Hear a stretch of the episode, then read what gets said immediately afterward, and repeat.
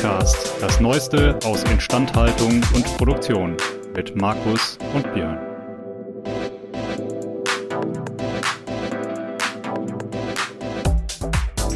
An dieser Stelle ein Dank an unseren Sponsor, denn dieser Podcast wird Ihnen präsentiert von Belfor DHD. Die Belfor DHD arbeitet jährlich an bis zu 3000 Maschinen und Produktionsanlagen von unterschiedlichen Herstellern. Das macht die Belfor DHD zu dem Dienstleister, wenn es um die herstellerunabhängige Wartung, Reparatur und Überholung von Maschinen und Produktionsanlagen geht. Mehr Infos zu unserem Sponsor finden Sie über den Link in den Show Notes. Spickzettel auf? Alles klar. Herzlich uh. willkommen. Herzlich willkommen hier zurück zu unserem kleinen FVI-Podcast mit dem immer noch gut aussehenden, aber intensiv hustenden und deshalb hat letzte Woche auch unsere kleine, kleine Folge nicht stattgefunden. Markus Ahorner. Hallo Markus. Hallo Björn. Hust, hust. Okay, vielleicht werden wir im Laufe der Folge noch ähm, intensiveres ähm, Husten deinerseits vernehmen müssen. Ich, ich, ich, ich es mir natürlich nicht. Weil, ich versuche äh, mich auszublenden. Das Kribbeln ist immer noch extrem da, muss ich sagen.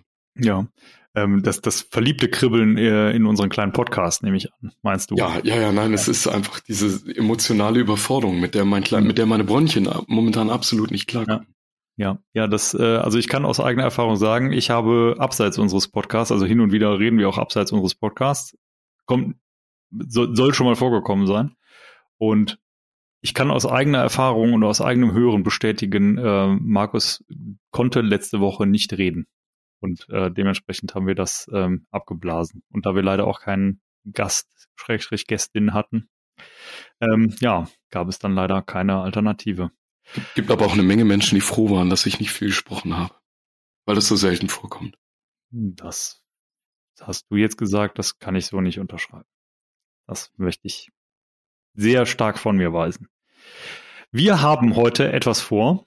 Und zwar haben wir gebrainstormt, welche Fragen uns in diversen Gesprächen immer wieder gestellt werden zu KI, Machine Learning und dergleichen ähm, und haben die mal zusammengetragen und haben uns gedacht, okay, wenn die immer wieder gestellt werden, dann werden die ja wahrscheinlich irgendwie eine gewisse Relevanz haben und können die ja einfach direkt beantworten und unserem geneigten Hörerkreis zur Verfügung stellen. Daher starten wir damit direkt. Und da fangen wir direkt mit der ersten Frage an. Warum eignet sich KI gerade in der Fertigungsindustrie, worauf wir beide uns ja spezialisiert haben?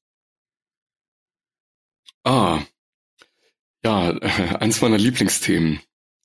Äh, fasse dich kurz. Ähm, Im Prinzip kann man sich das vorstellen äh, wie der Würfel und, und das Gewicht mit der Feder an der Decke. Äh, das, das sind ja so zwei beliebte Schulaufgaben, die eigentlich jeder kennt. Also der Würfel, sagen wir immer, der ist vollkommen zufällig, wenn es ein idealer Würfel ist und der ist auch gut gemacht und, und handwerklich gut gearbeitet, dann würfelt man halt 6000 Mal und der macht so ungefähr 1000 Einsen und 1000 Sechsen. Und das, das kann immer mal ein bisschen wackeln, aber im Prinzip hat man so eine Verteilung und diese Verteilung ist auch so genau, wie es wird. Das heißt, ähm, man hat zu wenig Daten in der Hand, um genaue Aussagen darüber zu treffen, was sich jetzt bei einer Würfelbewegung wirklich für eine Zahl einstellt. Wenn man jetzt in einer idealen Welt lebt und das wäre alles auch kein chaotisches System und man hätte ganz viele Sensorik, dann wäre es vielleicht möglich, wenn man das alles messen würde, also die Art, wie ich meine Hand drehe und die Art, wie ich aushole und wie mein Ellenbogen sitzt ähm, und hätte ich die Würfelgeschwindigkeit und die Beschleunigung und die Trägheit und alles pipapo und dann könnte ich vielleicht ausrechnen, und im Voraus bestimmen, äh, welche Seite oben liegt. Aber weil das heutzutage nicht geht, oder vielleicht geht es auch grundsätzlich nicht, hat man halt nichts weiter als diese Verteilung. Also man hat ein stochastisches Modell und die Methode, wie man das dann abbildet, ist Statistik. Und in der Industrie, das ist, glaube ich, das, was wir hier schon ein paar Mal besprochen haben, ist das eben genau nicht so. Wenn also immer erzählt wird, was ich schon oft gehört habe, lustigerweise sogar auch von Informatikern selber, dass die dann sagen, nee, am Ende ist ja Machine Learning und KI, das ist ja nur Statistik. Da muss man immer unterscheiden. Mhm. Ähm, das, wie das angenähert wird an das, was ich tue, das ist tatsächlich ein statistisches Verfahren oder mehrere. Mhm. Aber das, was sich dahinter verbirgt, das, was ich dann mit der Annäherung beschreibe, das ist ein System aus Ursachen und Wirkungen und die Industrie besteht genau daraus. Also fundamental unterschiedlich von dem Würfel. Es ist eben keine Statistik, es ist keine Wahrscheinlichkeit, weil man jetzt so oft das und das gesehen hat, passiert dies und jenes. Das ist absolut nicht so.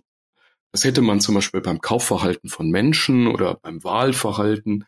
Ähm, also man kann wahrscheinlich so allgemein sagen, immer wenn Menschen etwas tun oder nicht tun oder wenn etwas passiert, was Menschen tun, wenn sie krank werden oder gesund sind, dann muss man das immer über so eine statistische Verteilung messen. Aber Industrie funktioniert anders.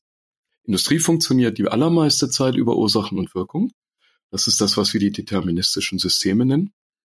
Und da ist dies maschinelle Lernen wie geschaffen dafür. Es gibt sogar einen ganz alten Beweis, den ich übrigens noch nie nachvollzogen habe. Ich erzähle den immer nur weiter. Es steht immer noch auf meiner Markus musst du machen Liste. Ja.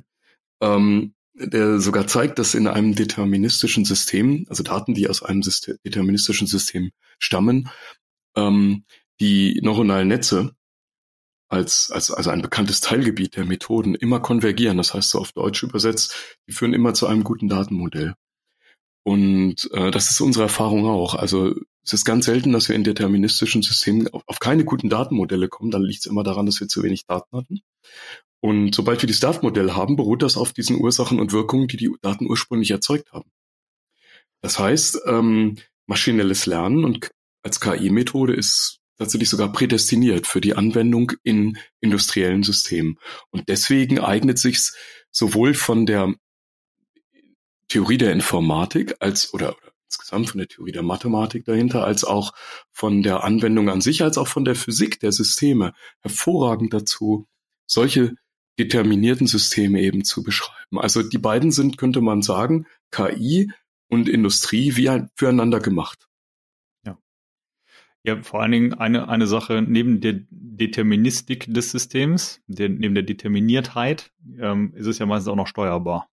Das ist mm. ja in vielen Fällen auch nochmal ein, ein riesiger Vorteil, den man in gerade mittlerweile hochautomatisierten Anlagen hat, ähm, dass man auch noch äh, proaktiv eingreifen kann oder direkt eine Korrektur durchführen kann oder halt auch im Zweifelsfall nur eine Fehlererkennung, aber man kann, man hat äh, auf jeden Fall Eingriffsmöglichkeiten ähm, manueller oder ähm, automatisierter Natur.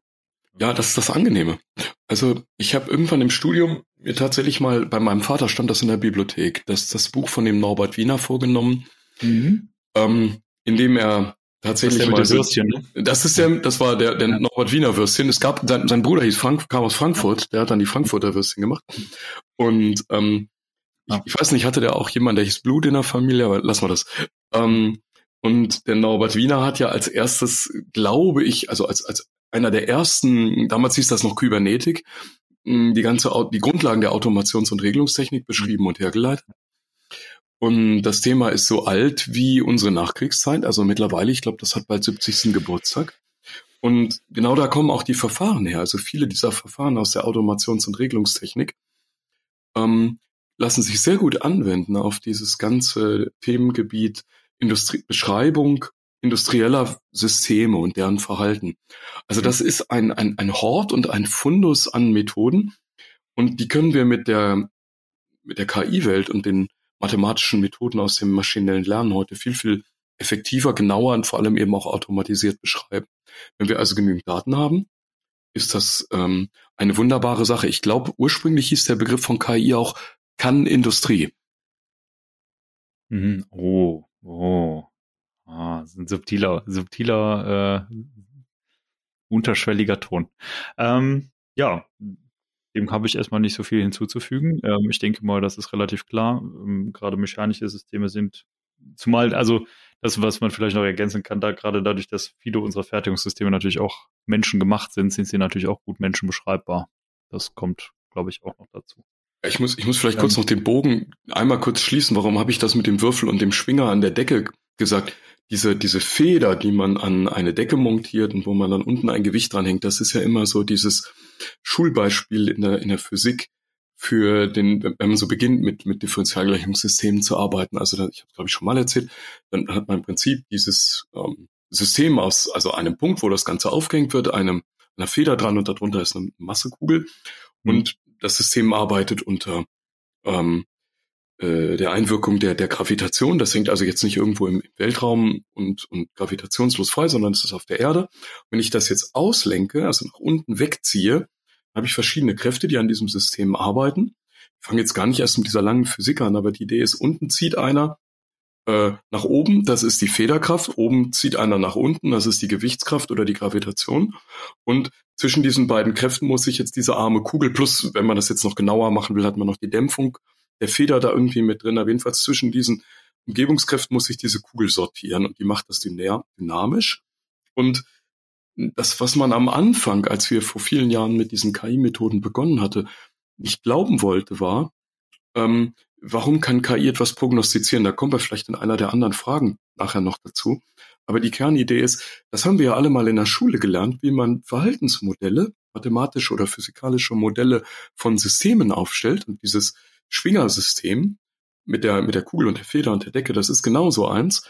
Hm, das bringt uns ja dazu, zu beschreiben, was in der Zukunft mit dem System passiert. Wenn das jetzt zum Beispiel eine Dämpfung hat, dann werden die Ausschläge immer kleiner über die Zeit und irgendwann kommt das System zur Ruhe.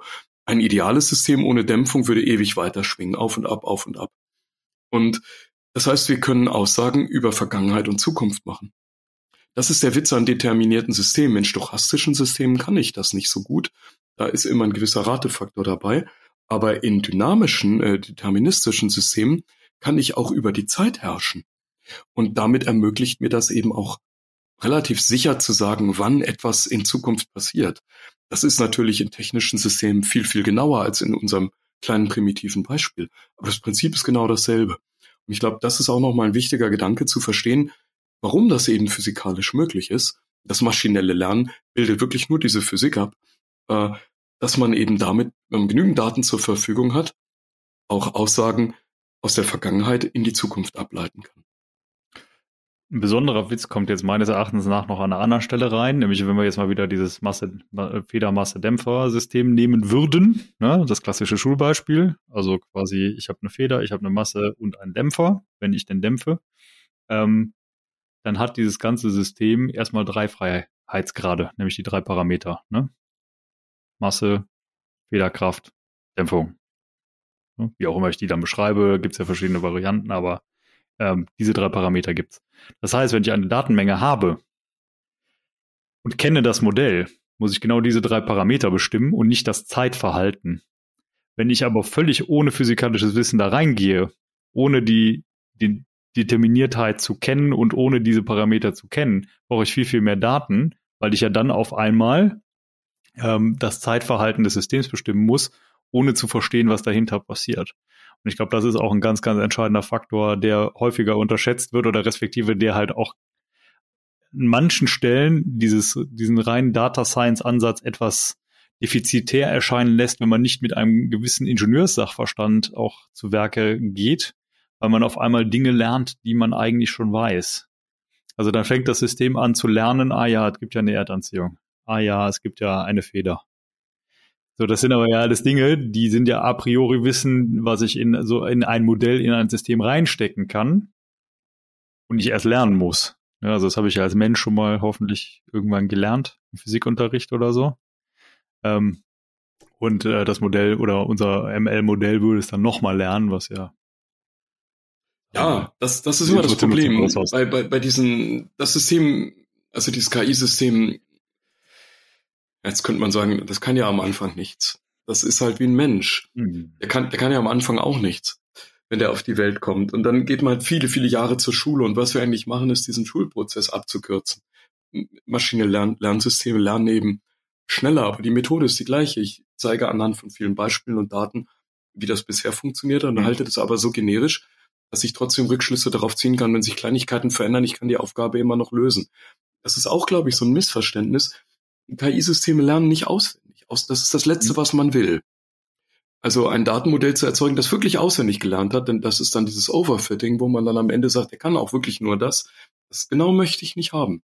Ich möchte, dass das so allgemein gehalten ist wie diese berühmten Textaufgaben, die von uns jeder in der Schule gehasst hat, bei denen man auch sagt, naja, im Prinzip kann ich jetzt die Aufgabe und dann wird die leicht verändert und dann kann ich sie trotzdem noch. Und wenn ich jetzt die Textaufgabe nur auswendig gelernt habe, dann kann ich wirklich nur diese eine lösen. Hm. Und ähm, das hat aber den Nachteil, dass bei dieser ganzen Methodik auch, auch mal Trivialitäten natürlich erzeugt werden. Wie du sagst, dann weist man nach, dass es eine Gravitation gibt und am Sonntag nicht gearbeitet wird. Und das wusste man dann vorher auch schon. Ähm, aber das ändert, glaube ich, nichts an der Idee, dass ich ähm, vielleicht noch eine zweite Sache machen kann. Das ist vielleicht ganz interessant, wenn wir dabei bleiben auf, auf sagen wir mal, da, wo du jetzt die, die Nadel so ins Wespennest gelegt hast, nämlich ähm, äh, Verschmutzung.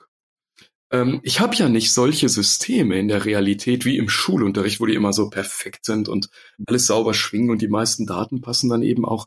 In Wahrheit habe ich ja schmuddelige Daten, schmuddelige Systeme, schmuddelige Sensoren. Jeder macht einen kleinen Fehler, die Fehler addieren sich irgendwann, die ganzen Toleranzen.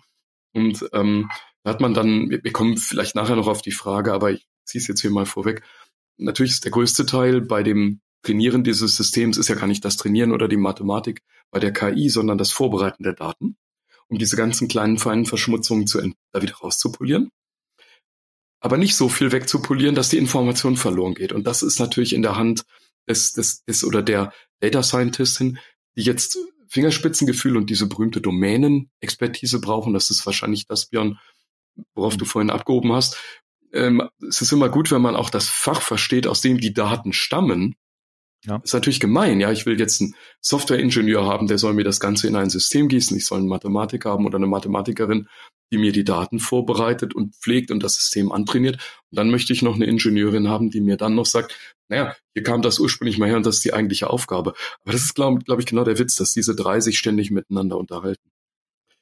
Und ähm, damit umschifft man eben diese Frage dieser Domänenexpertise, dass man nicht Trivialitäten wochenlang erlernt und sich an denen äh, dann so aufkomplimentiert und dann so sagt, ah, das ist ja, äh, guck mal, was ich hier Grandioses äh, äh, erfahren habe. Und dann sagt jemand, ja, du hast gerade nachgewiesen, dass es Gravitation gibt. Das ist ja nicht so ein Mordsergebnis. Äh, oder dass sonntags nicht gearbeitet wird, wie gesagt. Und ähm, ja, diese Frage kann man, kann man vor, ja, ja, wenn der erstmal vom Stamm gefallen ist, dann, dann ist man wieder klüger. Ja. Aber nicht so weit halt, ne? wie man ja weiß. Fällt der nicht so weit vom Stamm. Es war ja new to him, deswegen hieß er Newton. Oh. Okay, Entschuldigung. Ja, der tut ein bisschen weh, aber ist auch gut. Ist auch gut. Ähm, gut, kommen wir zur zweiten Frage. Also, also, man merkt schon, man kann sich an dieser ersten schon ran entlang iterieren, mit großer Tiefe. Ähm, wir, wir, das, wir, wir, sollten das hier nicht hochsterilisieren, ne? Heißt das, glaube ich, im Fußball. Ja, würde, würde Fahrradkette. Ja. ja. ähm, die zweite Frage. Sind die Treiber Verfügbarkeit, Sicherheit und Effizienz? Um, ähm, du meinst, wenn man in die Fertigungsindustrie geht? Für, genau. ja. Ähm, einige von ihnen sind es, ja. Ja, die sind, also man muss immer gucken, aus welcher Richtung man drauf guckt. Wenn wir jetzt aus Gesicht, Sicht Gesamtindustrie gucken, ist das, glaube ich, das Spektrum nochmal breiter. Wenn man aus der Instandhaltungssicht alone guckt, dann sind das sicherlich, ähm, also zwei von drei auf jeden Fall. Also Verfügbarkeit und Effizienz. Mit der Sicherheit tue ich mich immer ein bisschen schwer, weil ich irgendwie selber noch nicht rausgekriegt habe, wie man Unsicherheit von Systemen, sei denn es sind jetzt so größere Ausfälle oder größere Störung. Mhm. Ähm, Sicherheit im Sinne von Arbeits- und Sicherheit ist sicherlich, sicherlich, Sicherheit ist sicherlich, ne, super. Äh, das ist wahrscheinlich schwierig. Mhm. Aber wenn man jetzt so in Richtung geht, Produktsicherheit, ja, in, in, in, unter dem Aspekt, dass wir sagen, Produktsicherheit auch, hat auch was damit zu tun, dass ich Fenster von Toleranzen einhalte, also Qualitäten reproduzierbar herstelle. Sicherheit im Sinne von ähm, Sicherheit für Mensch und Umwelt bei der beim Betreiben eines Systems eindeutig, ähm, weil ich Parameterräume festlege oder beschreiben kann und auch die Auswirkungen ähm, dort äh, beschreiben und abbilden kann. Es ist, wir hatten im, im, im, kurz vor Weihnachten interessante Anfrage. Da ging es tatsächlich um das Thema, könnt ihr will jetzt nicht so weit gehen zu sagen, Sicherheitsanalysen abbilden über KI-Methoden, aber es war die Vorstufe, nämlich zu sagen, könnt ihr mit Hilfe der Sicherheitsbewertung, die wir in der Vergangenheit durchgeführt haben, mhm. in unseren Anlagen, und könnt ihr mit Hilfe der verfahrenstechnischen Informationen, wie die Anlage mal gebaut und engineiert wurde, könnt ihr da schon mal Aussagen drüber treffen. Wir haben gesagt, ja, im Prinzip ist das wahrscheinlich ähm, eine Anwendung eines Graphen, eine ganz andere KI-Methode, ähm, dass wir sagen, also wir bilden die Abhängigkeiten zwischen dem, was im äh, äh, äh, CAD-System designt wurde, das ist das sogenannte Rohrleitungs- und Instrumentierungsfließbild, zum Schlüsseldokument der Anlagenplanung in der, in der Chemie- und Prozessindustrie und das koppeln wir mit den Daten aus den technischen Plätzen. Es können, aber müssen nicht dieselben sein. Und das ist schon mal eine häufige Frage in der Industrie. Wie kriegt man die beiden überhaupt je übereinander? Und das sind verschiedene Fragen, die die beantworten und damit haben man das auch verschiedene Fakultäten, die die mal erzeugt haben. Wie gesagt, das ist schon mal der erste Schritt, die übereinander zu kriegen und dann gewichtet man die anhand von Sicherheitsbewertungskonzepten und Risikoüberlegungen, die das Unternehmen grundsätzlich für solche Typen von Equipments schon mal angestellt hat. Und dann kommt man auch in das Thema Sicherheit hinein. Da war natürlich eine der fernen äh, Ideen, die wir dann ganz am Schluss mit dem Kunden gewälzt hatten. Ja, natürlich kann man dann in der allerletzten Minute, in der letzten Ausbaustufe, dann auch schon mal Vorschläge erarbeiten, wie ein solches System, praktisch wie so ein Expertensystem, Hazard Studies und Sicherheitsanalysen nicht ersetzen, aber mhm. menschlich den Menschen bei der Auswertung unterstützen kann. Also ja, und Verfügbarkeit und Effizienz sind, glaube ich, sowieso klar. Verfügbarkeit ist ja immer irgendwas mit Ausfall oder Nicht-Ausfall. Hm. Das ist ja unser beliebtes Thema, Prognostizieren von Ausfällen und Effizienz im Sinne von den Einsatz verbessern und die Leistungsfähigkeit von gegebenen Systemen. Das sind die Klassiker bei KI-Anwendungen in der, in, der, in der Fertigungstechnik und Entschuldigung, der, der fertigenden Industrie. Ja. Kann dem, so leid es mir tut, nichts mehr hinzufügen. Ja, das wird heute nicht, das wird heute nicht so äh, kontradiktionär und dass wir da uns jetzt gegenseitig wieder die Zähne einschlagen. Ja, wir, brauchen, wir, wir, suchen, wir suchen ja immer noch jemanden, der, ähm, der, der völlig anderer Meinung ist. Händeringend. Ja. Das ja. wäre natürlich äh, großartig. es liegt an unserer mangelnden Antipathie gegenüber anderen Menschen, dass wir so gut mit diesen Leuten klarkommen. Das müssen wir ändern. Ja. Naja. Wir müssen Gut. von dieser toleranten Haltung weg, Björn. Und von dieser, dass wir irgendwie Sympathie ausstrahlen. Das fällt, das, das fällt mir natürlich als Rheinländer relativ schwierig. Ja, siehst du. Ja, also. Da ist mehr drin, denke ich. Ja, ja, ich, ich, ich werde mir Beispiele auf der ganzen Welt suchen, um dem ein bisschen Herr zu werden. Aber mir, also wie gesagt, mir fällt es sehr, sehr schwer. Ich weiß noch nicht, wie ich das machen soll. Ähm, gut, kommen wir zur dritten Frage, die sehr, sehr gut dazu anschließt. Wie ist denn beispielsweise ein, ein sehr bekanntes System oder eine sehr bekannte Systemart der fertigenden Industrie ist ja beispielsweise MES, Manufacturing Execution System. Ähm, Produktionsplanung und Steuerung ähm, macht es oder respektive die, die Rezeptsteuerung auch für die Anlagen. Ähm, wie ist der Zusammenhang dort mit KI-Methoden? Ähm, jetzt musst du mir kurz helfen, ob ich unter dem MES genau dasselbe verstehe wie du. Die, ja. die klassische Architektur, die ich so kenne, ist, ähm, irgendwo schneit in eine produzierende Anlage ein Auftrag herein. Endlich kommt ein Auftrag, wir dürfen etwas tun. Gott sei Dank, ja. Ach, Gott sei Dank, wir haben nur rumgesessen, ganz Woche. Und dann wird dieser Produktionsauftrag erstmal in einem Enterprise Resource Planning, ein bekanntes von denen drei Buchstaben, glaube ich, und kommt aus Waldorf, ja.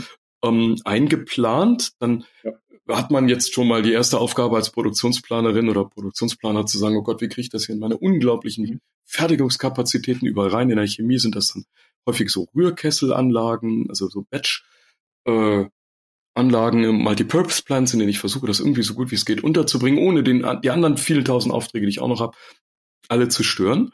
Und jetzt stelle ich aber fest, dieser, dieser spezielle, dieser spezielle Auftrag erfordert eine gewisse Rezeptur. Habe ich diese Woche noch nicht gemacht. Wo finde ich diese Rezeptur? Und die ist jetzt in diesem MES drin. Und mit dieser Rezeptur, die jetzt in diesem MES abgelegt ist, also ich weiß, dass das so funktioniert, ich habe das schon mal lebend gesehen, das ist also keine graue Theorie, wird jetzt dieses, der Auftrag dem MES-Rezeptur, der MES-Rezeptur zugeordnet. Die beiden werden gekoppelt und jetzt nimmt sich dieses MES-System Rezepturdaten und steuert damit mehr oder weniger vollautomatisch das Prozessleitsystem an. Und das genau. wird jetzt da drin mit den entsprechenden Parametern versorgt. Also du musst so lange so viel aufwärmen und das so lange bei der Temperatur halten und dann darfst du es abpumpen und dann kommt ja. der nächste Schritt. Ist das also, so richtig beschrieben? Ja, genau. Also äh, eine Feinheit fängt halt da an, sozusagen, ist es nur, ist es nur wie viel Grad und wie lange? Ne? Oder ändere ich zum Beispiel auch die Zuordnung von Prozessschritten und die Abfolge? Mhm. Das kann, kann durchaus ein, ein MES auch leisten, aber es ist Teil einer Rezeptsteuerung, quasi diese, diese Information vorzuhalten. Ne? So kenne ich auch die klassische MES-Definition. An vielen Stellen ist sie aber, glaube ich, auch nicht immer scharf. Und die einen können was mehr, die anderen können was weniger. Mhm. Ne? Aber es, es geht um diese Kopplung zwischen Auftrag, Rezeptur und Prozessleitdaten. Genau, genau. Ja? Also wie, wie wird quasi mhm. aus einem Auftrag nachher eine konkrete Ablaufsteuerung? Ja, dann, dann ist natürlich die Frage, denke ich, welche Datenwelten, aus welchen Systemen, welche Fragen helfen zu beantworten. Äh, klingt jetzt sehr, das war jetzt sehr, sehr akademisch. Äh, wir gucken mal in das erste rein, dieses SAP oder ERP-System, das beantwortet mir auf jeden Fall mal die Frage, ähm, wann möchtest du denn welches Ergebnis haben und vielleicht sogar an deinen Kunden wieder zurückschicken? Und was, wie viel Geld kriegst du dafür? Und ähm, wie ist das Produkt allgemein beschrieben? Ähm, das MES würde mir die Frage beantworten, was soll ich denn jetzt tun? Also was soll ich unter welchen Bedingungen wie produzieren? Wie viel brauche ich vielleicht auch um welche gesagt? Das ist so eine Art Kuchenbackrezept. Ähm, und dann fehlt noch jemand Drittes. Das finde ich. Wahrscheinlich ist das von unseren, die wir jetzt so auflisten, mit das Wichtigste. Nämlich, was ist denn bisher wirklich passiert, als ich das getan habe? Das, ja. Diese Frage beantwortet das Prozessdatenarchiv. Das heißt, was geschah zu einem bestimmten Zeitpunkt? Jetzt gibt es auch noch verschiedene Sensoren. Das sind jetzt diese die Fühler oder Finger des äh, Datensystems in die lebende Welt. Da holt er jetzt diese Daten ab. Wie warm war das? Wie lange wurde das wie warm gehalten? Wie war der Druck? Wie lange wurde gerührt? Wie war die Motorleistung? Also all diese Fragen. Jetzt merkt man schon bei der Art, wie ich die stelle, dass jetzt wird es immer näher an, an diese Herzen kommen, was das Datenmodell dann eigentlich auch braucht, um überhaupt erstmal erzeugt zu werden. Und zuletzt vielleicht noch die Frage, wie gut war denn das, was ich hergestellt habe? Also hat der Kuchen ganz am Ende auch geschmeckt? Und war das auch ein Marmorkuchen oder war das ein Sandkuchen? Und ähm, mit richtigem war das Sand. mit richtigem Sand. Oh. Und war das dann das, was sich der der Kuh, der der Kunde, das war ja dann der Sandmann, ähm, auch bestellt hat? Und das heißt, wie gut waren die Qualitätsdaten? Unsere Erfahrung ist, dass man sich am besten nicht auf so Einzelsysteme stürzt, sondern versucht, so viel wie möglich abzugrasen und die dann in ein ganzheitliches Datenmodell zu stopfen. Die werden alle verbunden. Ich glaube, was die eint, ist ihr Zeitstempel. Das heißt, dieses Wann ist genau was passiert, das wird ja bei jedem Sensor alle paar Sekunden mal kurz mit aufgenommen. Bei, bei so den bekannten Steuerungen und, und Leitsystemen üblich sind so auch zweimal pro Sekunde als Takt. Kann man wahrscheinlich einstellen, hängt auch vom System ab. Und dann würde man mit diesem Zeitstempel kann man die Sachen ja dann wieder koppeln. Da weiß man also, wenn der eine vor zehn Minuten das gemacht hat und das ist der Wert nach zehn Minuten, ja, dann gehören die halt enger zusammen, als wenn die drei Jahre auseinander liegen. Das heißt, diese MES-Systeme sind ein möglicher Teil der Antwort. Aber es hängt davon ab, was ich als Antwort erwarte, beziehungsweise was ich überhaupt als Frage an das KI-System und damit an das Datenmodell gestellt habe. Ja, ja also ich sag mal, wenn, wenn, wenn du jetzt mal in die, in die MES-Systeme gehst, ne, also mein, denn die direkteste Anwendung, die ich sehe, ne, ist eigentlich, dass du ja rausfinden möchtest, gerade wenn du Batch-Steuerung hast, was ja in aller Regel der Fall ist, wenn ich MES-Systeme einsetze. Also bei Conti-Systemen kenne ich es gar nicht, um ehrlich zu sein. Ähm, Habe ich Optimierungspotenziale im Sinne von welche Temperatur und, und äh, Druckführung beispielsweise in einem Prozess hat denn zu optimalen Ergebnissen geführt, auch bei mhm. beispielsweise in Prozesskontrollen, bei bestimmten Konzentrationen, bei bestimmten Umwandlungsraten oder sowas. Wie, was waren optimale Prozessparameter? Welche haben schon mal gut funktioniert? Ja. Dann kann ich es wieder zurückführen, sozusagen. Ähm, und äh, sagen wir mal etwas mehr in die Zukunft gesponnene Variante ist natürlich die, ähm, kann ich beispielsweise bei der Einführung neuer Produkte mir ein Template nehmen. Ja, und Zeitspanne, also da ist ein Golden Badge, ne? Beim ersten Mal genau. richtig. Ja. Ja, ja also quasi sozusagen Reverse Engineering aus dem, was ich schon kenne, wieder in meine, in, in, in meine, in mein Ramp-up. Ne? Ja, da, da ist die Antwort wie bei Radio Erivan. Das hängt davon ab. Also wir hatten diesen Fall, das ist immer das, wovon jeder träumt, dieser Golden Badge. Also First Time Right, Right First Time, ne, gibt es verschiedene Begriffe, wie das, also wie man das beschreiben möchte. Und ähm, die Idee ist ja immer zu sagen, ah, es kommt was Neues. Das ist gerade so neu, dass ich es nicht kann, aber so nah dran, dass es das KI-System dann kann. Mhm. Und das, da ist, da gibt es eine Gemeinheit. Also wir haben relativ viele von diesen Untersuchungen gemacht und der faszinierendste Fall, der mir jetzt immer gleich da vor Augen springt, ist das aus einer Autoindustrie. Da ging es darum, Autolacke herzustellen und man glaubt es gar nicht. Aber äh, also ein Weiß ist nicht weiß. Denkt man so, ja, aber ein Weiß. Das weiß einem, ja keiner. Das weiß, man weiß ja so wenig. Und also ein, ein, ein Weiß von einem Auto, das links von mir am Bürgersteig steht, das ist ein völlig anderes Weiß, als das, was rechts daneben steht. Wenn das ein anderer Hersteller und ein anderes Modell ist. Das ist übrigens äh, auch die teuerste Lackierung, die man beim Auto bestellen kann. Ja, weiß ist ja das neue Schwarz und Schwarz das neue Weiß oder so. Also ich habe das alles und beides ist das neue Gold. Also es ist endlos kompliziert. Und dann gibt es also endlos viele Zusätze. Da werden ganz, ganz viele Messungen gemacht, ähm, schon in der Produktion. Und der ganz verschiedenen. Äh, oha, unter wer, wer weiß, was da gemacht wird. Also unter ganz verschiedenen Winkeln werden also unzählige von, von ähm, äh, Lichtverhältnissen erprobt, aufgenommen und abgebildet. Und dann landet das Ganze also als, als äh, Qualitätsuntersuchung und das muss dann, war die Aufgabe, mit diesen Batchcards gemappt werden. Und die Batchcards sind jetzt die, die eigentlich traditionell dieses doch recht einfache, ist es aber nicht, Spoiler, ja. äh, Rezept dann beschreiben sollen. Eine, und zwar in einer Weißensdatenbank. Oh, oh. Oh, und jetzt könnte ich noch. Das ist die Folge der schmerzhaften Wortspiele. Also, also kann ich jetzt nur noch kontern. Ich hoffe, du fährst das nicht alles auf einer Weißach-Achse. Achse. Aber jetzt ist wirklich Schluss. wer, wer, weiß, was jetzt noch kommt. Und diese, dann haben wir versucht, diese Batchcards wieder diesen äh, ganzen unzähligen Messergebnissen zuzuordnen. Und dann stellt sich etwas ganz Schreckliches heraus, obwohl man Milliarden von Datenmengen hat äh, sind die so verteilt, ja, wie ein riesiger See, aber in der Wüste. Das heißt, pro Sandkorn bleibt dann noch genau ein Wassertropfen über. Das ist dann zu wenig statistische Häufung, um dann rückwärts wieder dieses Reengineering vorzunehmen. Also in der Theorie hätte das alles funktionieren müssen, in der Praxis funktioniert es ganz häufig nicht, weil dann eben diese Varianten die man da über die Jahre erzeugt hat von diesen verschiedenen Weißen mit verschiedenen Metallic-Effekten unter verschiedenen Lichteffekten. Das waren dann doch gar nicht so viele Daten, die dann nachher vergleichbar waren, weil man die für einzelnen Varianten unzählig verdünnt hat. Und mhm. das war leider unser Endpunkt in dem Auswerten der MES, dieser, dieser Batchcard-Daten damals. Ähm, wir hatten andere Verhältnisse. Wir haben das mal gemacht in einem Katalysatorbetrieb. Da hat's dann relativ gut funktioniert, erstaunlicherweise. Da konnten wir dann am Ende sogar eine Formel finden, mit der man sagen konnte, wenn du so viel von dem veränderst, wird sich an dem ganzen Ergebnis so viel verändern. Aber da war die Produktvielfalt gar nicht so groß. Da ging es eigentlich mit 20, 30 Varianten immer nur darum, einen ähnlichen äh, Katalysator herzustellen. Und bei den Farben ist das eigentlich auch immer nur eine Farbe oder ein Lack, aber das hat dann eben so viele Varianten, dass diese Aussage dann eben doch nicht stimmte. Also wie ich schon eingangs sagte, hängt leider sehr stark davon ab. Und ist dann doch nicht immer so einfach, wie man sich in der Theorie wünscht. Das ist oft so. Muss man leider ja, sagen. Das, das, ist, das ist eigentlich. Ja,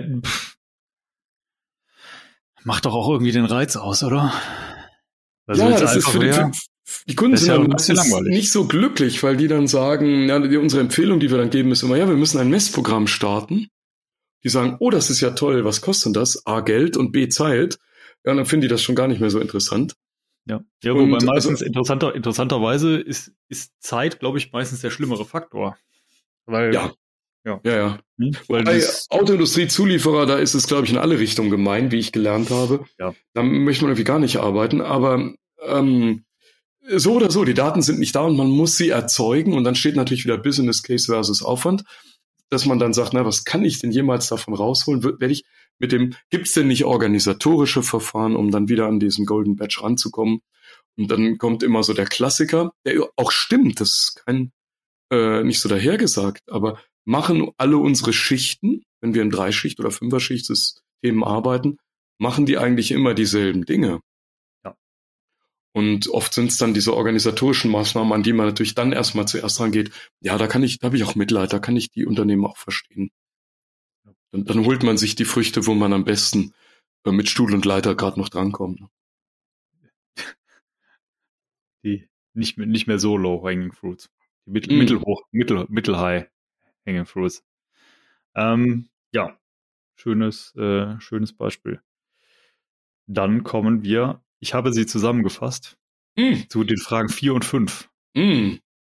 Und zwar, ist KI in der Produktion heute schon Realität? Ich kenne die Antwort. Und deswegen kommt direkt Frage 5. Was kann sie heute schon leisten? Äh, was genau ist KI? KA. Gibt's KA, genau. kann, kann Industrie. Ja. Ähm, äh, ja, ja, ja und nein. Also in unserem, das ist der Teil, der mich so fasziniert immer wieder, wie zwiegespalten Menschen sind. Ähm, in unserem Lebensalltag ist, glaube ich, diese künstliche Intelligenz überall. Ich habe mir erklären lassen, es gibt Fernseher, die sind mittlerweile intelligenter als ich. Das ist nicht jetzt ein Kompliment für den Fernseher, sicherlich. Aber es ist natürlich trotzdem eine Leistung. Mein Telefon, wenn ich mit dem spreche, oder es mit mir sich herablässt, mit mir zu sprechen, dann kann es auf einmal extreme Dinge. Ich lerne eine Fremdsprache mit Hilfe von KI-Methoden. Da bin ich mittlerweile beeindruckt. Das ist natürlich, ja, mir ist das klar, eine einfach programmierte Lernkartei, aber irgendwie ist es doch wieder faszinierend, wenn der mir dann wieder Dinge vorschlägt, von denen ich dachte, die hätte ich jetzt genau wieder gelernt, weil ich sie echt vergessen habe. Also man merkt im Alltag, das ist überall da, ja. Mhm. Und in der Industrie hätten wir das natürlich viel, viel häufiger gern. Und da wäre, glaube ich, das viel größere, also zumindest ein nicht vernachlässigbar kleines Potenzial. Und da passiert es eigentlich viel zu wenig ich sag's mal so, da, wo sich's, glaube ich, am ehesten anbietet, sind diese großen Prozesse, wo ich viel durchsetze. Da würde ich auch gern mehr davon sehen. Das ist ja das Fach, wo wir eh schon glücklich sind, dass wir überhaupt drin arbeiten dürfen. Äh, Chemie, Kraftwerk, allgemein Prozessindustrie. Aber wenn wir jetzt zum Beispiel an Dinge denken wie einen stahlverarbeitenden Betrieb, da ist sicherlich mal mehr drin. Da gehen genauso viele Mengen durch. Kleine Verbesserungen, und sich überlegt, wie, wie, wie teilweise gering die Reproduktionsraten guter Qualität von, von Stählen oder nicht Eisenproduktionen sind, da kriegt man Schreck, wenn man das von innen weiß. Ähm, die, die da arbeiten, die wissen das eh. Oder wo man teilweise so Fälle hat wie ähm, nicht beschichtete Stellen bei Veredelung von Oberflächen, so ist da, man dann denkt, Mensch, da fließt dann nachher unendlich viel Wertschöpfung rein und nachher merkst du bei der Autotür, ups, da war eigentlich, hat die Beschichtung nicht gesessen. Das wird dann in einiger Zeit wieder rosten das heißt, da, da, ich weiß, dass, da ist so viel Potenzial dahinter. Da wird's nicht gemacht. Also die Antwort ist auch hier ja und nein. Da, wo wir arbeiten, sonst gäbe es ja die ganzen Beispiele nicht. Ja, offenbar, da wird's gemacht. Da, wo wir noch nicht sind, und wir können nicht überall sein, wie du weißt, Björn, immer noch der alte Witz. Wir, Trotz ja, wir, steigen in ein Taxi und der Fahrer fragt nur, wo soll's hingehen? Und wir sagen, ja, ist vollkommen egal, Leute wie wir werden überall gebraucht. Aber wir auch, nur wir haben unsere Enden und wir sind endlich in der Kapazität. Ich weiß, der Ruf nach uns ist überall laut. Wir können nicht alle glücklich machen. Und diese Unglücklichen, zu denen wir nicht kommen, äh, die müssen dann tatsächlich äh, auf diese KI-Anwendung verzichten. Und da wäre noch so viel drin. Habe ich mich jetzt um irgendwas rumgequatscht? ich denke nein. denke, ja, also wie gesagt, ich, man, kann, es, die Kernaussage ist es, es wird ja eh kommen. Also wir werden es ja alle noch erleben. Ne? Ja. Genau, ja, respektive, es gibt mit Sicherheit schon Anwendungen, es hat bei weitem nicht die Durchdringung, wie man sie haben könnte und mit Sicherheit halt auch aus, aus verschiedenen Gründen, wo wir später mit Sicherheit auch noch zukommen. Ähm, nichtsdestotrotz äh, ist es nicht so, dass es an der technischen Reife fehlt, also, um es einsetzen nein, nein, nein. zu können. Ne? Nein, also die, der, die, die, Mathematik ist ja fertig. Da, da gibt's ja nicht so viel zu tun. Also es ist ja immer der Übersetzungsprozess. Ne? Also richtiges Leben, Mathematik, Mathematik, richtiges Leben. Das ist halt anstrengend, mag keiner machen, mag keiner bezahlen. Das ist diese 80 Prozent der Arbeit der Vorbereiten und Anpassen und Schleifen der Daten und nachher auch des Datenmodells. Wenn es dann mal steht, ist es super. Vorher ist es eine Qual für alle gefühlt. Und ähm, dann habe ich natürlich zwei bis drei riesen Anwendungsgebiete in der Industrie. Das ist natürlich auch immer noch eine Verständnisfrage. Also natürlich je abstrakter die Ausbildungen sind, desto einfacher tun sich die Menschen oft damit. Je weniger abstrakt ist, desto größer ist vielleicht manchmal auch noch der Abstand dazu. Aber es ist eigentlich so die Produktionsoptimierung, also schaffe den besten Betrieb, der mit gegebenen Parametern am allermeisten rausholt. Das kann sein Menge oder günstige Kosten. Das, in einer zweiten Gruppe ist es die Qualität, in, in der ich dann sage, also stell mir eine gewisse Qualität immer wieder ein, halte sie dort denn von alleine kriege ich es nicht hin. Ich habe zu, größ, zu viele Störgrößen und Abweichungen oder weiß zu viel nicht über den Prozess. Der dritte Punkt ist dann die berühmte Prognose. Wann wird etwas passieren? Und da ist die beliebteste Frage natürlich, wie lange hält das noch und wann geht das kaputt? Aber in diesen drei Gruppen ist sehr viel Potenzial. Kann man so sagen. Gut, das bringt uns zur nächsten Frage. Welche Anbieter gibt es denn schon, von denen ich sowas kaufen könnte? Jetzt kommt was Lustiges. Ich würde sagen, zu wenig. Wenn, wenn es viele gäbe, dann wüssten wir, es gibt einen richtigen fetten Markt, die Nachfrage ist groß, die kann gar nicht bedient werden. Ich glaube, heute ist das Verfahren so, es ist ein riesengroßer Kuchen. Und jetzt sagt man ja immer, ah, die Wettbewerber, Marktteilnehmer, wie die heißen, die Anbieter, die haben alle einen riesen Appetit. Aber der Kuchen ist viel zu groß. Die kriegen Bauchweh, wenn die nur die Krümel vom Tisch aufsammeln und versuchen sich daran gütlich zu tun. Also es gibt, glaube ich, ein viel, viel größeres Marktpotenzial, als wir momentan erfüllen können. Allerdings ist das so die reale Anfrage, glaube ich, hält so, die Nachfrage hält so mit, der, mit dem Anbietertum eine Balance. Das heißt, ähm, ich denke auch so typisch für die Zeiten und vielleicht für die Krisen, die noch auf uns warten, wird sein, dass vielleicht sogar erstmal zu einer gewissen Konsolidierung kommt. Also jeder hat ja mal versucht, das anzubieten. Wir haben auch mit sehr großen Herstellern gesprochen, also DAX-Firmen, die selber sagen, hey, wir, wir machen da mit, wir wollen da rein. Wenn wir dann im Detail mit denen sprechen, stehen die vor genau denselben Fragen, wenn die was verkaufen wollen wie wir auch. Also Größe spielt keine Rolle. Die können übrigens auch das Gleiche. Die sind jetzt nicht dümmer als wir oder äh, oder oder ja vielleicht ein bisschen weniger erfahren, weil wir das jetzt seit 15 Jahren machen. Das ist aber jetzt auch nicht so der Riesenabstand. Da sitzen gute Leute, die haben das verstanden, die können das von der Ingenieurtechnik in die Mathematik und, und zurück übersetzen. Daran soll das nicht scheitern. Ähm, die sind teilweise gebunden, die ganz Großen, glaube ich, durch ihre eigenen Geschäftsmodelle. Also wer jetzt schon in einem riesen DAX-Konzern sitzt, der kennt das. Da hat man dieses, äh, Björn, du nennst das immer dieses Innovators-Dilemma. Ich bin schon da und will gleichzeitig was Neues machen, möchte bei meinem alten Geschäft nicht schaden und das jetzt nicht kannibalisieren und stehe jetzt eigentlich mit mir selbst im Wettbewerb. Ähm, dann gibt's die ganz, ganz Kleinen, die, die, die sterben einen ganz anderen Tod, die sagen dann immer, ja, ich möchte eigentlich größer werden, aber wie soll ich das finanzieren? Ich müsste eigentlich jetzt wieder entwickeln, ich möchte ein Produkt rausbauen, na, das lässt sich auch super verkaufen. Dann werde ich ein Startup, Einhorn, Milliardengeschäft. Ich werde alles ganz reich, nur der erste Schritt fehlt mir. Wo kriege ich das Geld für den ersten Schritt? Oder man sagt, dritter Weg, ähm, ja, man geht über Projekte, hm, auch gut, die halten einen am Leben, die schaffen Kundenbindungen, da hat man dann sofort eine implementierte Lösung, mit der kann man wieder herumgehen, das wollen das aufzeigen aber frisst halt eigene Ressourcen, skaliert schlecht und das heißt, das Unternehmen wird in seinem Wachstum gebremst.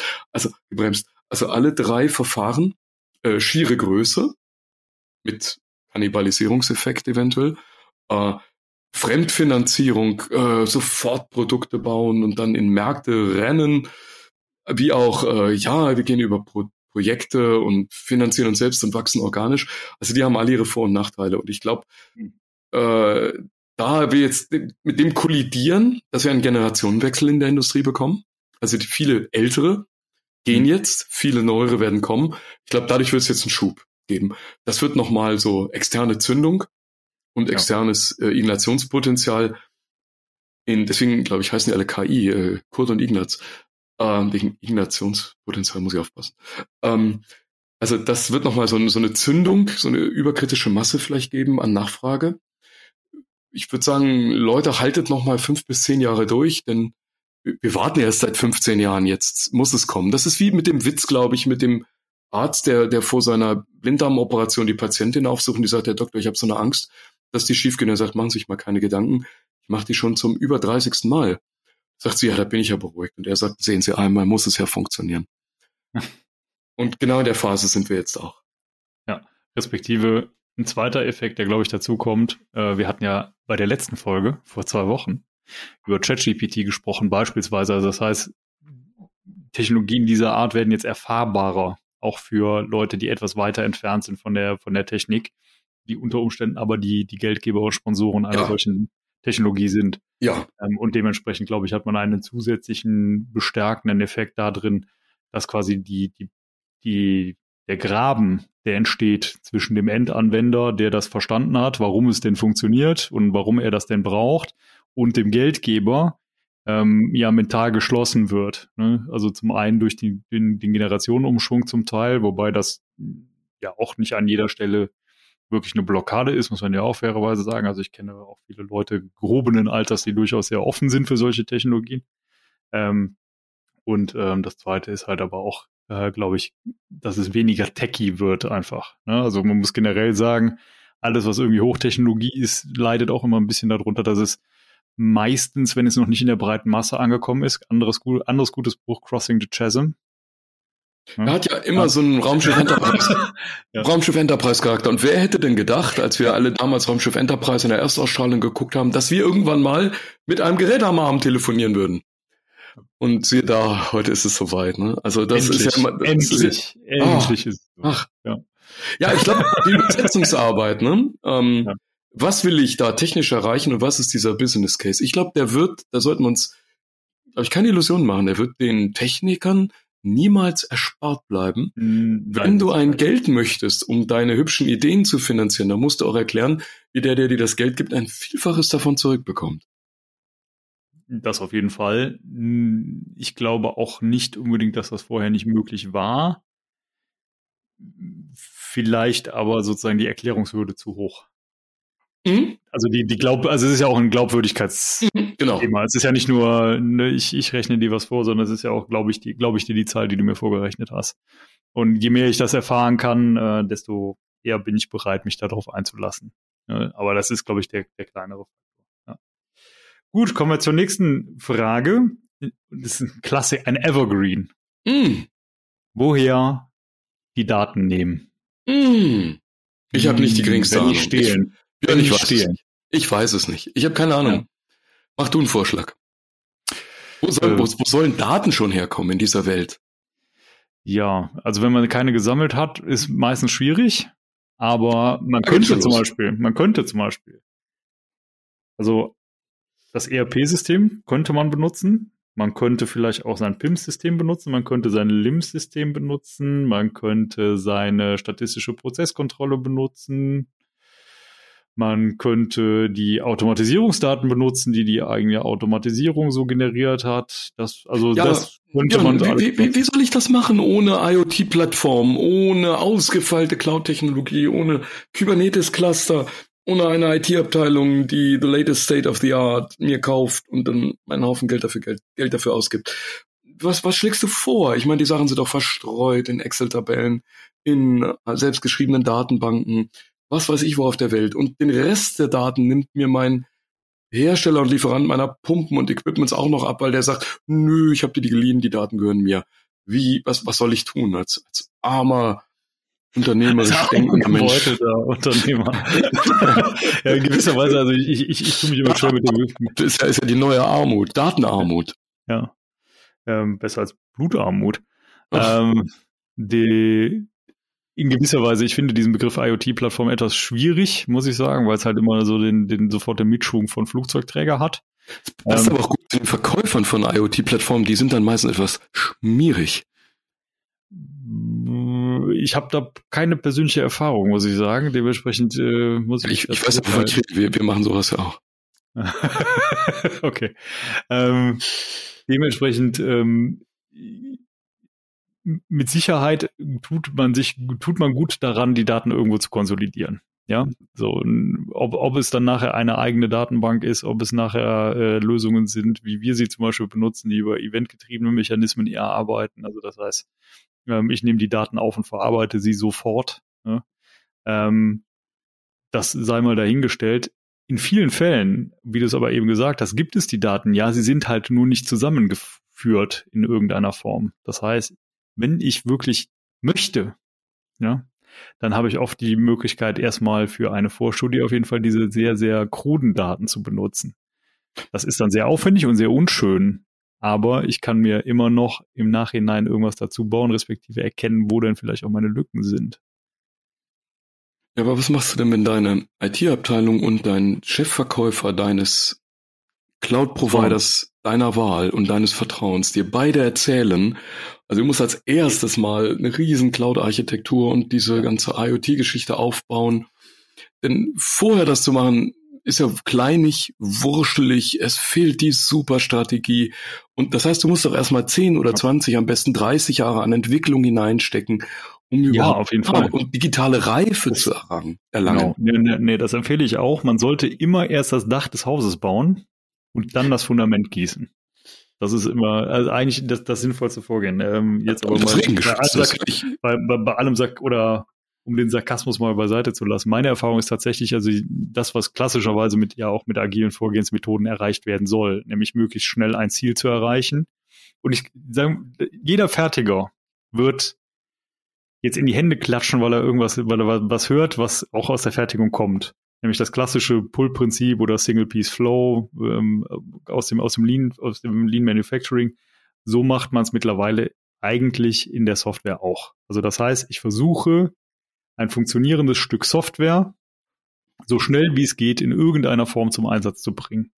Und da macht es eben genau keinen Sinn, erstmal ganz groß eine, eine Plattform aufzubauen und dann anzufangen, die, die eigentliche Anwendung darauf zu entwickeln, sondern der Weg muss eigentlich genau andersrum sein. Ich definiere mir die Anwendung, ich baue das grob zusammen und gucke dann quasi rückwärts, okay, was muss ich jetzt automatisieren, was muss ich jetzt anders strukturieren, was muss ich anders in meiner Architektur verankern, damit ich auch in 15, 15 Jahren noch besser werden kann. Ne?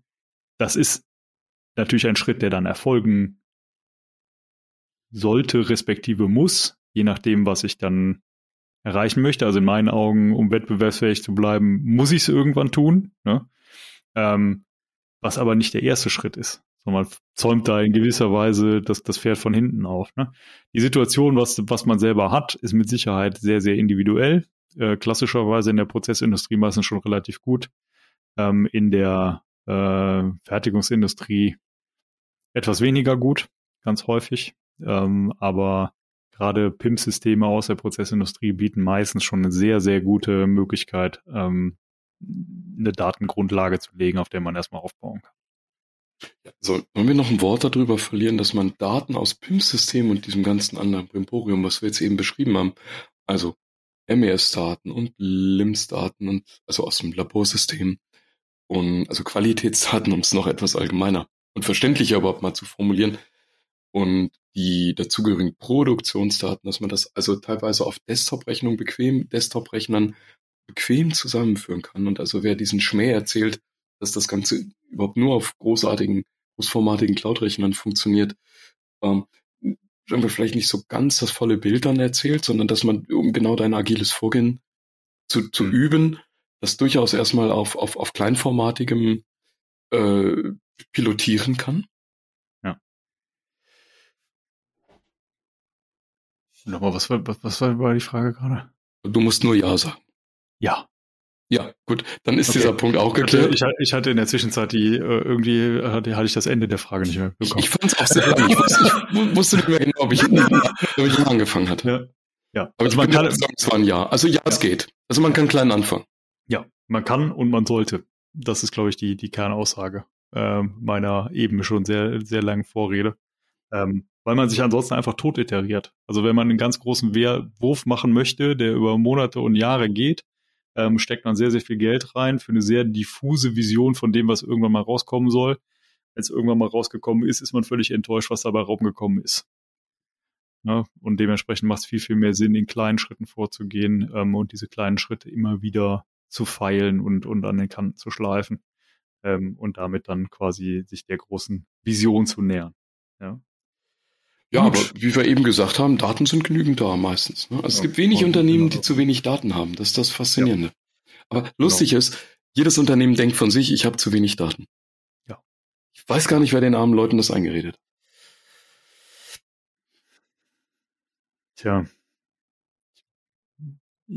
Es gibt mit Sicherheit auch Fälle, wo man das glaubt, um Schlimmeres zu verhindern. Zum Schlimme Dinge wie, wie Zusatzarbeit. Oh, Digitalisierung und ein Tsunami an mehr Arbeit, ja. ja mhm. Gut, kommen wir zur vorletzten Frage. Uh. Ja, zu dieser fortgeschrittenen Stunde. Uh. Ähm, in welchen Branchen kommt KI denn schon zum Einsatz?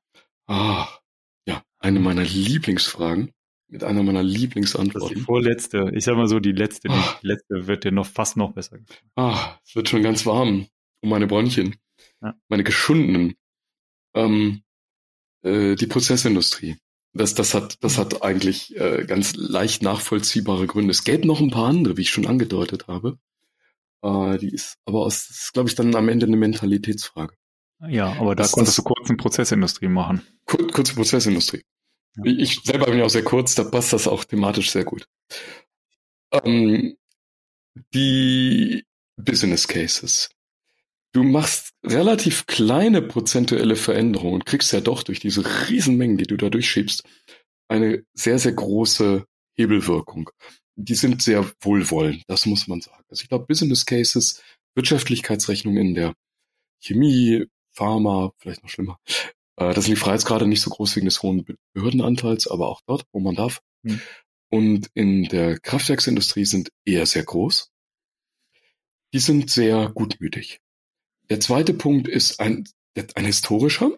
Diese Industrien haben sehr früh begonnen, ihre Prozesse zu automatisieren. Also ich kann mich an früheste Zeiten von vor mittlerweile sind es über 30 Jahre erinnern, ähm, dass man Prozesse automatisiert hat. Das heißt, man hat die Daten äh, damals schon überhaupt benutzt, um, um zumindest lokal gewisse Regelungsautomationstechniken vorzusehen. Aber dann hat man ein etwas Gutes getan. Und das ist gleich noch der dritte Punkt. Man hat ja auch noch zentral in einem Datenspeicher erfasst. Man hat also sehr früh zentrale Leitsysteme aufgestellt und erfasst. Und dieses ähm, Phänomen wie aus anderen Industrien, so verteilte Inseln von Fertigung, sehr kluge kleine Steuerung, die in einem sehr hohen Takt sehr schnell etwas verarbeiten, aber ansonsten nicht viel kommunizieren. Äh, das fehlt dort alles. Also zu, zu dem Vorteil, also man hat sowohl draußen im Feld, natürlich über Flächen teilweise damals mit richtigen Kabeln noch verlegt, äh, sehr viele kleine Automaten, die, die Daten dann aber immer übernommen, weggespeichert und dann über Jahre aufgehoben. Also man hat die Fähigkeit, sehr viele Daten zu erzeugen, sie für die Regelungs- und Automationstechnik zu verwenden. Man hat sie zentral geführt, man speichert sie und wertet sie zentral aus und man hat gute Business Cases. Das sind schon ideale Voraussetzungen, um äh, als äh, KI-Firma von außen dann zu sagen, okay, jetzt ist das ein gescheiter Punkt zum Anfang. Jetzt würde eine Industrie, die sich an deren Kante befände, wie zum Beispiel die stahlverarbeitende Industrie, die stahlerzeugende Industrie, die ja auch so ähnlich arbeitet, ja, also auch sehr prozessorientiert, sehr viel fließende Materialien, sehr hohe Deckungsbeiträge pro einzelnem Stück, große Mengen, die durchgehen, äh, sich dafür eignen. Aber da haben wir die Erfahrung gemacht, dass viele der Daten dann eher inselmäßig gehalten waren. Das sind sehr, sehr silo-orientiertes Arbeiten. Wenig Vernetzung und wenig auf zentrale Leitrechner geführt, die dann, wenn man Pech hatte, in der Vergangenheit auch noch äh, proprietär waren. Das heißt, man ist von außen an die Daten gar nicht rangekommen. Ja, und da war dann halt gleich die Rolltür drunten. Das heißt, äh, plus gepaart mit einer vielleicht einer Industrie, die Stahlindustrie ist jetzt meiner Erfahrung nach trotz des ganzen Drucks von außen nicht so ganz veränderungsbereit immer. Also mit neuen Methoden tun die sich oft schwer. Mag man auch dann immer als Angriff auf die verdienten alten Arbeitsweisen der Vergangenheit empfinden. Chemie- und Prozessindustrie, die sind dann da schon, also Kraftwerk, die sind auch sehr, die können schon mal sehr ruhig sein bei Veränderungen, die machen jetzt nicht unnötig Stress. Äh, jetzt haben die allerdings auch erfahren, was Marktschwankungen sind in den letzten zehn Jahren. Ja, also das Wort Strombörse hat da, glaube ich, einiges rumgeworfen. Die Chemieindustrie war immer unter Druck, weil die ihre eigenen Prozesse in den vergangenen Jahrzehnten ja selber exportiert hat. Also die haben sich ja praktisch in den Niedriglohnländern ihre Wettbewerber selbst herangebaut und ge geschaffen äh, durch das, das Verkaufen international ihrer, ihrer Rezepturen. Also die wissen, dass man nur an der Spitze überlebt in Hochlohnländern. Die waren schon immer eher innovativ. Wenn man die selber fragt, sagen die selber, nö, wir sind überhaupt keine innovative Industrie, das ist ganz woanders. Also das ist total lustig, Selbstbild und Fremdbild, die gehen da himmelweit auseinander. Und wenn man jetzt in die Industrien geht, die so in Deutschland immer den Ruf von super äh, innovativ und cutting edge und ganz vorne Technologie haben, die sind da eigentlich gar nicht so an der Spitze, finde ich. Das ist lustig, wie, das ist aber das Gefälle, das ich beobachte. Das mag jemand anders anders sehen. Es ist, glaube ich, eine Frage der Perspektive, ne? Also, und, und was du quasi auch als eine, also die, die spannende Frage ist immer, gerade wenn man mh, hm, sich Unternehmen anguckt, was man denn als seine eigene Kernkompetenz betrachtet. Ja. Und ich glaube, es gibt einen fundamentalen Unterschied. Also bei der Automobilindustrie ist es, glaube ich, an der Grenze, aber man empfindet natürlich schon sozusagen die, das Produkt. Das Produkt ist wichtiger als die Fertigung. Mhm. Die Fertigung muss gut funktionieren, damit man seine Margen einfährt und damit man halt auch seinen entsprechenden Qualitätsanspruch hat. Man definiert sich aber nicht so sehr darüber. Ja?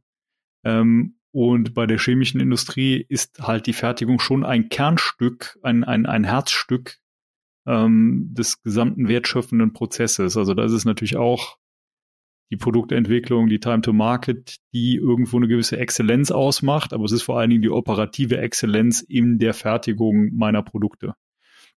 Ähm, und dementsprechend steht genau auch dieser Fertigungsteil sehr stark im Fokus zusätzlich. Ne? Also zum einen dadurch, dass da, das ist in der Automobilindustrie natürlich nicht anders, da entsteht auch ein Großteil der Wertschöpfung des eigenen Unternehmens. Ähm, nichtsdestotrotz ist natürlich ähm, das, was die Marke darstellt, vor allen Dingen das Endprodukt. Mhm. Ja. Mhm. Und ähm, ja, dementsprechend, glaube ich, gibt es da einfach eine, eine massive Wahrnehmungs, einen massiven Wahrnehmungsunterschied in der Eigenwahrnehmung, was denn wichtig ist und welche Relevanz Dinge haben oder respektive wo auch Innovation stattfinden kann, sollte und darf.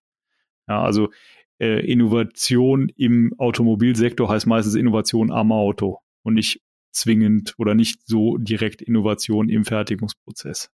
Ja, das ist, glaube ich, in der Chemieindustrie und Pharmaindustrie fundamental anders. Da ist es tatsächlich am Prozess entlang. Ja, genau. Äh, je nachdem, wie viel Freiheitsgrade man hat. Das ist in der Pharma anders als in der Chemie. Natürlich, Klar. wenn man da das Verfahren schon zugelassen hat und es ist abgesichert, dann möchte man da nicht so gern dran drehen. Da muss man dann mehr in die Peripherien gehen.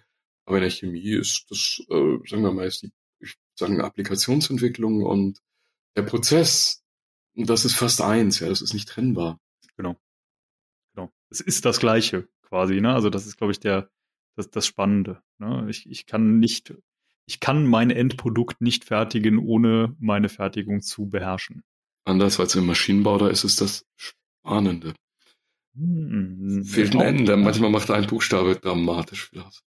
Ja. Womit wir fast beim N jetzt auch angelangt sind, oder? Oder beim Ede. Ja. Ähm, wir kommen zur alles entscheidenden Frage. Für eine Million Euro. Bei Günther Jauch. Was wird KI in zehn Jahren zu leisten imstande sein? Äh, viel. Also ich glaube, ja, und damit sind wir auch am Ende. ich glaube wirklich mehr, als wir uns heute vorstellen. Ja, das ist das, ist das Erschreckende. Wenn uns die Ohren klingeln. Ja, ja ich glaube, glaub, das Ganze gibt eine Exponentialfunktion und wir sind jetzt hier gerade am schwachen Ende, am, am, am langsam steigenden Ast und wir denken immer, oh, ist ja toll. Äh, ich, ich habe manchmal das Gefühl, so, so wie wir mit KI umgehen, das ist so wie die, ähm, wie die Schnecke, die auf der Schildkröte reitet. Weißt du, was die sagt, wenn die das erste Mal da drauf sitzt? Ja. Hui. ja, genauso geht uns das auch. Also wir sitzen da irgendwie drauf und denken, boah, das war jetzt schnell.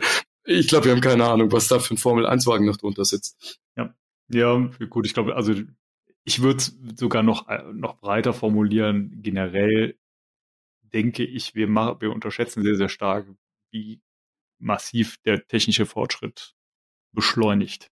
Nicht nur in dem Sektor, sondern allgemein. Ähm, wenn man sich mal, also mein, mein bestes Beispiel ist, wenn man sich immer mal so, so Serien anguckt, und das ist ja alles noch gar nicht so lange her, ne? Also es sind so, so, so Serien, die man mit seiner, ich so mit meiner Studienzeit irgendwie in Verbindung bringe und so, ähm, wo die Leute halt durch die Gegend laufen, entweder ohne Handy hm. oder noch mit diesen ganz klassischen Clip-Club Handys. Ach, du, meinst, du meinst Fernsehsendungen und F Fernsehfilme. Ja, ja, genau. Ja, ja, okay, ja ne? so, so, so, so alte Klassiker, die ja da noch ne, ein gutes Beispiel war. Irgendwann kam also klar, wie du damals so ein Klapptelefon, aber oh, was, da warst du ein, war ein deutscher Meister da. Oh, liebe Güte. Genau. Und wenn man sich dann anguckt, wenn man sich dann anguckt, ab des, dem Zeitpunkt des Smartphones und, und ich glaube, das, was man auch unterschätzt, ist, das Smartphone hat ja nicht nur das Smartphone-Ökosystem befeuert, sondern halt auch Dinge wie Webtechnologien und, und Single-Page-Applications und so weiter, die alle irgendwo darin kulminiert sind, dieses Ökosystem irgendwie besser und fruchtbarer und besser benutzbar zu machen. Ja? Ähm, und dementsprechend, ähm, das sind alles Dinge, die man massiv unterschätzt, wie viel schneller das alles geht und wie viel mehr technologischer Fortschritt ähm, da auch Einzug erhält. Und dementsprechend glaube ich schon oder bin ich überzeugt davon, dass KI in zehn Jahren durchaus imstande sein wird, bestimmte Produktionsprozesse voll zu kontrollieren. Ja, und wahrscheinlich nicht nur das, sondern die ganze Mensch-Maschinen-Schnittstelle ähm, ja. auf, auf eine völlig neue Weise, die wir uns wahrscheinlich gerade gar nicht vorstellen können, äh, nochmal neu zu definieren. Also was ist eigentlich Kollaboration? Was, was bekommt der Mensch? Ich bleibe immer bei meiner These. Die, mein, meine Lieblingsform der Zusammenarbeit ist, wenn mir die verflixte Maschine diese langweiligen Routinen mal komplett abnehmen könnte, so dass ich Zeit zum Denken kriege dann, das, ich will nicht sagen, dass ich besonders klug bin, aber das ist das, was ich von allem. Bei Routinen bin ich noch viel schlechter. Also wenn du denkst, ich bin schlecht beim Denken, dann hast du mich noch nicht bei Routinen gesehen. Und so geht mir das den ganzen Tag. Und wenn mir das jemand ab. Wenn man, wenn man denkt, man wäre schlecht beim Denken, hat man mich noch nicht äh, beim Nicht-Denken gesehen. das, das ist wirklich so. Wenn die Maschine mir das abnehmen könnte und das jetzt, sagen wir mal, verstärkt in in einer Zeit, wir haben es ja schon x-mal, glaube ich, hier besprochen, mit des demografischen Wandels, wir haben zu wenig ausgebildetes Fachpersonal und wir haben tausende von, äh, wie soll ich sagen, langweiligen Wiederholungsstereotypen arbeiten, die wir eigentlich doch verrichten müssen. Ich meine, es ist Anfang des Jahres, wer es noch nicht gemacht hat, muss bestimmt wieder eine Steuererklärung abgeben. Da fängt das schon an im Privatleben und was weiß ich noch, wie viele tausend Beispiele einem einfallen. Und ähm, Assistenten dort werden sicherlich gern genommen. Und ich glaube, in der Industrie sind wir voll mit solchen Aufgaben für die Assistenten. Das ist der springende Punkt, glaube ich, Assistenten. Äh, sich, sich anbieten. Ja, genau. Das zum einen und wie gesagt zum anderen vielleicht auch ja, Zusammenhänge zu, zu finden, respektive zu identifizieren. Also ich glaube, im Finden das würde man selber auch, oder das würden, würden auch Menschen hinkriegen, aber um ehrlich zu sein, du hast gar nicht genug Kapazität, ja. ähm, dass du, und, und, und genug Leute, die sich damit so intensiv auseinandersetzen können. Also das heißt, letztendlich diese, ja, Optimierung quasi als ein Massengut zu, zu etablieren, ähm, wird da, glaube ich, viel, viel zugänglicher werden. Aber wie soll man sagen, ähm, Vorhersagen sind schwierig, vor allen Dingen, wenn sie die Zukunft betreffen. Es gibt ähm, vielleicht, vielleicht eine Vorhersage, die würde ich mich trauen zu machen. Und zwar, ja, ähm, bin gespannt. Bin überzeugt. Ähm, wenn Sollen wir es notariell hinterlegen? Ja, bitte, bitte. Und dann versiegeln und dann abgeben. Ja. Äh, und in ein Safe. Äh, wenn, wenn jetzt die ersten ihren, ihren, ihren, ähm, diesen, diesen, wie heißen diese Wackelstühle, die man früher so vom, vom Kamin hatte, mit denen man so sanft nach vorne und dann nach hinten, ne? Schaukelstuhl, ne? Dann hat man diesen, diesen Schaukelstuhl, wenn man sich den Geist sich so vorstellt, wir lassen uns jetzt diesen grauen, weißen Männerbart wachsen, und die Kinder und die Enkel und der Hund sind zu unseren Füßen und wir können berichten, wie es früher war. Dann würden wir in 20 Jahren, glaube ich, jetzt am Kaminfeuer erzählen, so wie das jetzt ist, Kinder, so war das alles völlig sonnenklar. Also ich glaube, rückwärts be betrachtet hat das Ganze immer einen roten Faden und eine völlige Logik und es ist uns eigentlich gar nicht mehr aufgefallen. Würden wir uns aber heute nochmal 20, 30 Jahre zurückversetzen, in welcher Zeit wir leben und sagen, du lieber Gott, was ist eigentlich seitdem passiert und was haben wir seitdem geschafft? Und wenn wir das jetzt vielleicht noch ein paar Mal multiplizieren und sagen, so ist es dann in 20 Jahren, dann ist das Ganze nicht mehr trivial, sieht aber rückwärts betrachtet völlig logisch aus. Der, der, der spannende Faktor ist ja, ne, so, und das, das, das ist ja die, die Krux der Zukunftsprognose. Ähm, es gibt jede Menge Technologien, die am Ende ein Enabler werden, die wir logischerweise, sonst würden wir sie ja gerade erfinden. Und das wäre natürlich ganz fantastisch. Ich würde mich richtig freuen, wenn ich irgendwann mal Teil einer Erfindung dieser Natur wäre. Ähm, die Erfindung des Transistors, ja, mm. war ein Meilenstein, der aber in dem Zeitpunkt, wo man mm. das erfunden hat, mit Sicherheit auch noch nicht die Prognose ermöglicht hat, was dann heute durch hochverdichtete Transistoren auf äh, einem Siliziumchip denn alles möglich sein wird. Und ich glaube, das ist halt das Spannende. Du hast so viele Faktoren, die da reinspielen und so viele Technologien, die in der Zwischenzeit noch erfunden werden, dass du. Er ist ja nie fertig geworden, das weißt du, ne? Das war ja, bis, bis heute ist das ja nur ein Halbleiter. oh Gott. oh Gott. Aber er konnte gut integrieren.